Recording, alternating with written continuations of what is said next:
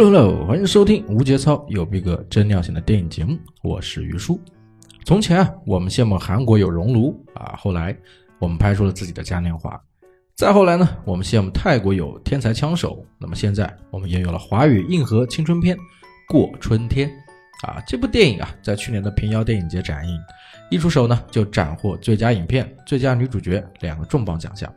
今年呢，又走出国门，入围了柏林电影节新生代单元。啊，抢先观影的影评人和观众给出了七点九的高分，估计上映之后会突破八分。那么过春天啊，不少人直言这是今年最好的华语青春题材电影，神奇而且特别。奇就奇在它用每一个人都熟悉的生活细节，铺陈出了一个鲜有人知的特殊群体。明明这个群群体啊，离我们的日常生活很遥远，却还是让人时时刻刻感同身受。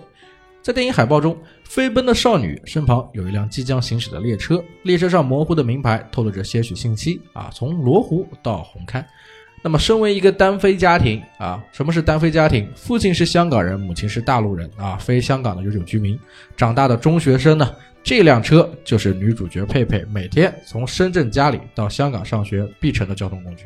那么每天两点一线，要死要活赶车的生活枯燥无味。好在啊。还有香港朋友阿舅形影不离的陪伴啊，没了两人还在一起呢，在这个教学楼顶啊，中二又真诚的许下了一个心愿，去日本看一场香港见不到的雪。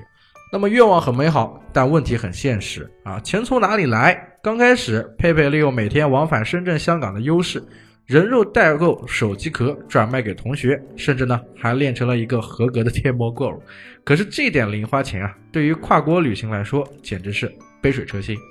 在香港的亲生父亲啊，已经重新组建了新的家庭，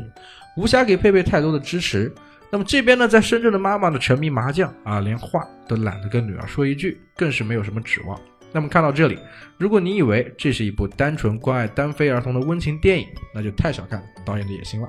虽然片名“过春天”三个字带着浓浓的小清新气息，不过事实上这个词啊，却是道上的黑话。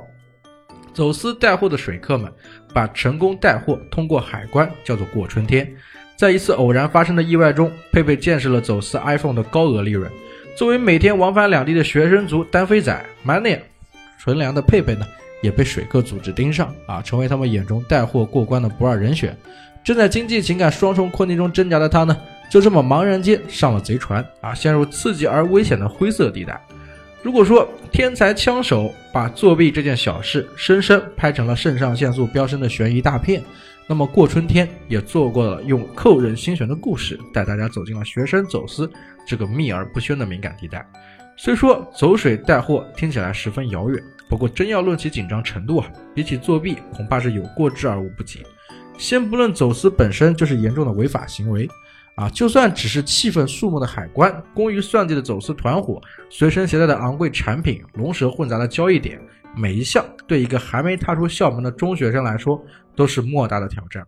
任何一步稍有差池，轻则赔光积蓄、旅行梦碎，重则警察局见前途尽毁。啊，事实也证明，这条路比佩佩想象中的还要险象环生。能把一部青春题材的电影拍出过山车的刺激感，得益于导演白雪。虽然是导演处女作，但整部影片的剧本、摄影、音乐、调色各个环节全面发展，再加上田壮壮导演的监制把关，质量呢更有保障。剧本由导演亲自创作，打磨两年才完成。前前后后采访积累的大量人物细节，为电影增加了真实的质感。音乐也制造了不少的惊喜。在华语电影中呢，比较罕见的电子乐成了这次的配乐担当，与电影紧张又明快的情节发展，倒是显得意外的契合。画面方面呢，请到了《妖猫传》邪不压正的调色师张恒啊，清脸沉静的画面，终于可以拯救一下于叔被国产美白滤镜荼毒多年的双眼。那么话说回来，这部电影啊，最先吸引于叔的是它的真实。听起来学生走私异想天开，新闻呢马上告诉你有多少不谙世事的年轻人曾经误入歧途，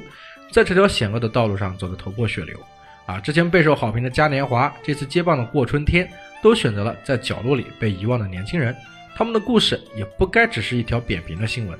而怎样将学生时代特有的单纯和迷茫呈现的真实，也是一门学问。做不好的结果就是呢，每次提起国产青春片，都会想起被狗血、堕胎、车祸三件套支配的恐惧，大好青春》活生生被拍成了魔幻片。相比之下，《过春天》算是一股难得的清流，尺度最大的地方也不过是假装生病请假，实则跑去玩耍。这件事，于叔年轻人也没少干。那么，就连最为影评人称道的一场情欲戏，竟然在没有台词、没有亲吻，甚至手都没碰的情况下呢，让于叔一个久经沙场的十九岁老人看得脸红心跳。这不就是青春萌动的魔力吗？还有上课迟到啊，找的那个头疼脚疼的蹩脚理由，不会游泳，还要逞强啊，倔强的中二精神，叛逆期的家长互看不顺眼的别扭时光。那么不需要大起大落的生离死别、无病呻吟，有时候一个微小的细节。就足以把人拉回那段最美好的年华。那么在真实之外，也少不了青春期不得不提的关键词——成长。多伦多国际电影节评审团这样评价《过春天》：用掷地有声的叙事突破了电影边界，创造出独特的视觉语言，推动女主角在穿过香港与内地实体边境的同时呢，也完成了步入成年的情感跨越。那么牵动人心的主线剧情之下，埋藏着佩佩的成长脚印。影片一开始，佩佩虽然是女主角。却总显得很没存在感，反而是活力四射的阿舅抢占了大半的目光。比如明明需要赚钱的是佩佩，在班上却要靠阿舅来叫卖手机壳；出去玩的时候呢，他总是紧紧贴在阿舅身边，胆怯而躲闪，就像一只尚未成熟的雏鸟，希望能依附在谁的羽翼之下。那么饰演佩佩的女演员黄瑶啊，这样总结佩佩的生活。有朋友的地方没有家，有家的地方没朋友，并不完整的家庭，奔波两地的漂泊不定，让佩佩失去安全感。如果你有幸看到这个阶段，他望向车窗外的眼神，就能感悟到他带着这个年纪不该有的疲惫和复杂。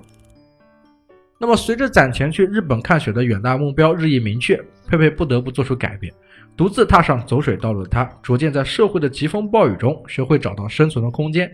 从附庸到独立，自我意识的觉醒就在此刻发生了。只是没人引领，佩佩的独立显得异常决绝，急于追求做点大事，确立自己的地位，不肯接受他人的好意，情感也失控一般的滑向禁区。这大概就是传说中的叛逆期，总想着要把现有的秩序破坏个遍，方能显示自己的力量。那么破坏之后，真正的成长是和解，与世界和解，同样与自己和解。经历了风风雨雨。佩佩也终于接纳了曾经破碎到放浪形骸的妈妈，可以一起平静地看着从前渴望的雪慢慢落下，就像电影的英文名《The Crossing》啊，渡口、海关，人生的十字路口都要跌跌撞撞，一步步走过。那么成长吧，还有春天在眼前。